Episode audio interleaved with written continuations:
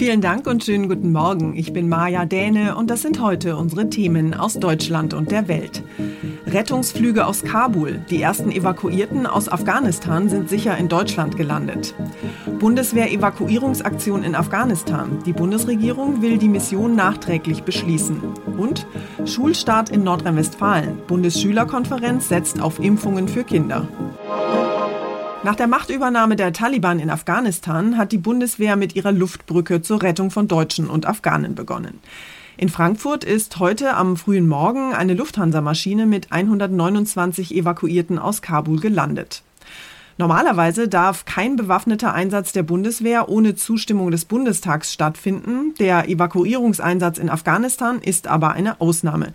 Die Bundesregierung will heute den Mandatsentwurf für den Einsatz beschließen. Nächste Woche muss dann nur noch der Bundestag zustimmen.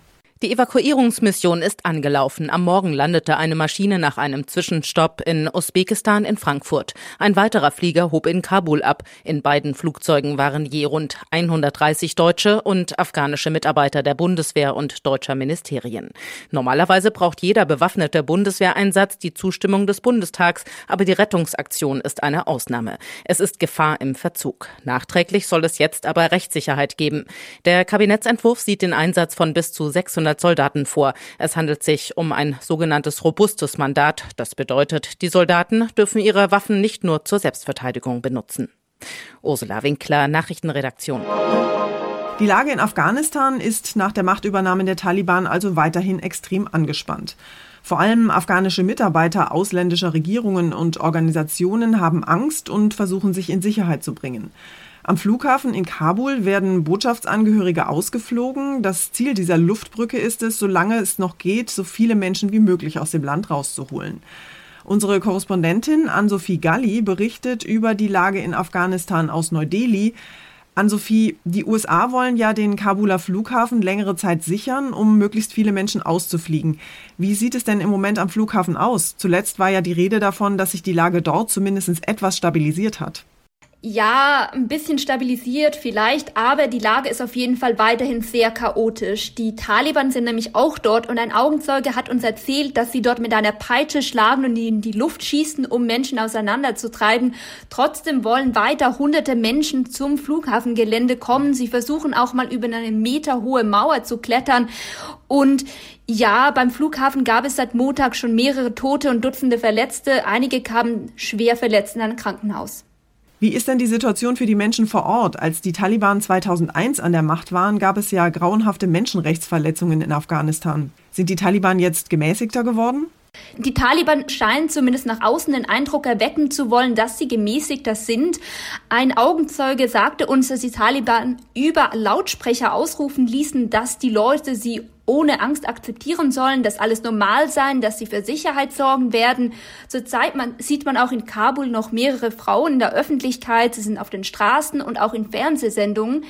Taliban-Anführer riefen auch schon Frauen dazu auf, ihre Arbeit in Regierungsstellen wieder aufzunehmen. Aber wie die Taliban-Führung sich wirklich die Zukunft des Landes vorstellt, ist noch sehr unklar und viele befürchten, dass es doch noch harte Einschnitte bei Frauen- und Menschenrechten geben wird. Gibt es denn Hilferufe, zum Beispiel über soziale Netzwerke, oder verstecken sich die Menschen eher aus Angst vor den Taliban? Es gibt beides. Also auf den sozialen Netzwerken sieht man weiter viele Hilferufe von Leuten, die noch auf Hilfe hoffen. Aber es gibt auch Leute, die offenbar aufgegeben haben und etwa Dokumente, die ihre Verbindungen zu ausländischen Organisationen belegen, zerstören. In Kabul ist es weiter ruhig. Taliban-Kämpfer patrouillieren und viele Leute wagen es weiter, nicht auf die Straße zu gehen und sie verstecken sich in ihren Häusern. Informationen von unserer Korrespondentin in Neu-Delhi waren das. Dankeschön an Sophie. Und wir schauen noch in ein anderes krisengeschütteltes Land, nämlich nach Haiti. Dort ist die Zahl der Todesopfer nach dem verheerenden Erdbeben vom Wochenende noch einmal um mehr als 500 auf fast 2000 gestiegen. Nach dem Beben hat ein Tropensturm in dem betroffenen Gebiet jetzt zusätzlich auch noch für Überschwemmungen gesorgt und die Such- und Rettungsarbeiten erheblich erschwert.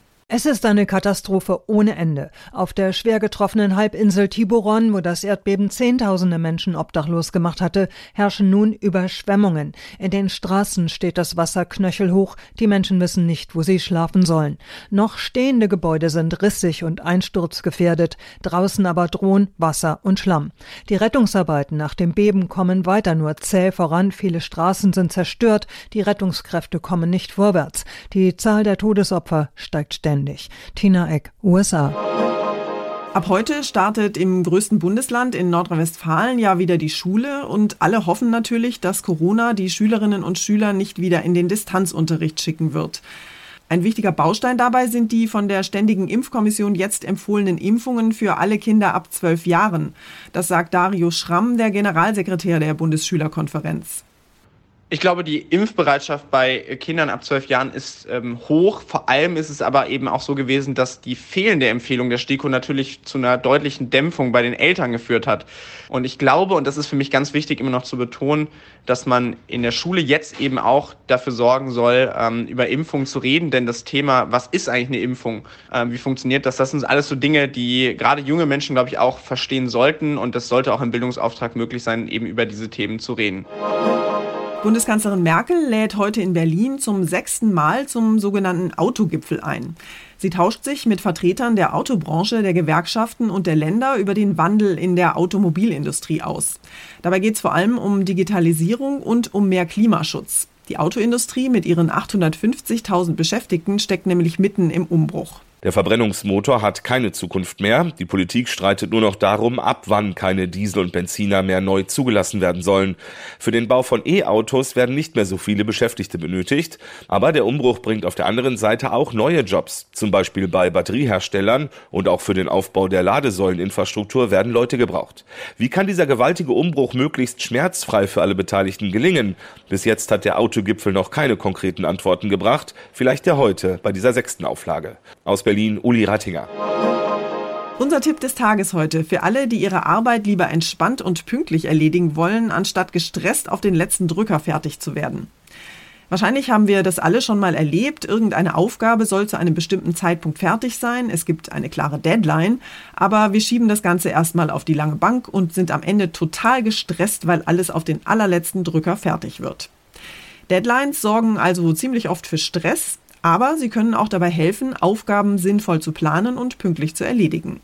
Sebastian Kramer aus unserer Serviceredaktion hat sich mit Arbeitsplanung und Deadlines mal näher beschäftigt. Sebastian, eigentlich klingt ja schon das Wort Deadline nach purem Stress. Ist es überhaupt sinnvoll, sich selbst solche Deadlines zu setzen?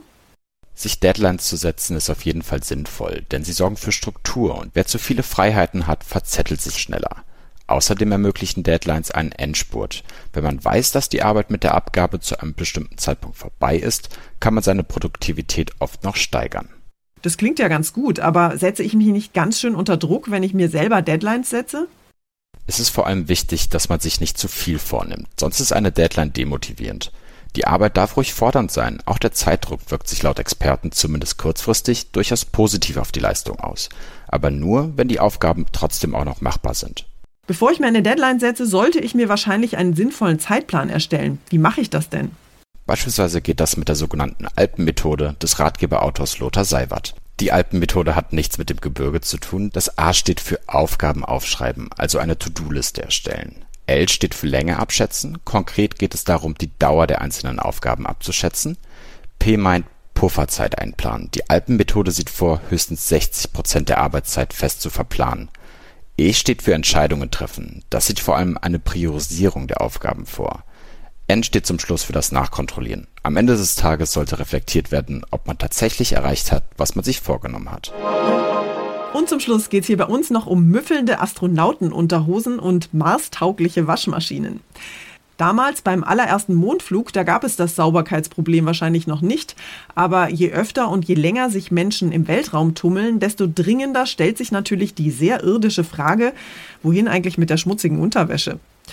Ein österreichisches Forscherteam beschäftigt sich genau mit dieser Frage.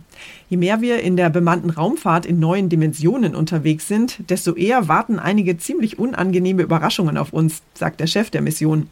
Wenn wir nämlich hier unten auf der Erde die ein oder andere Sternschnuppe sehen, dann ist das in Wirklichkeit oft einfach eine Kapsel vollgestopft mit benutzter Astronautenunterwäsche oder anderem Müll der Raumstation, die kontrolliert zum Absturz gebracht werden. Bisher tragen die Astronauten ihre Unterwäsche nämlich ein paar Tage lang und dann wird sie einfach entsorgt. Neben der Entwicklung von hygienischer Astronautenunterwäsche ist deshalb außerdem die Konstruktion einer marstauglichen Waschmaschine geplant damit die Astronauten von morgen nicht mehr außerirdisch stinken und endlich saubere Unterhosen tragen können. Das war's von mir für heute. Ich bin Maja Däne und wünsche Ihnen einen guten Start in den Tag. Tschüss und bis morgen.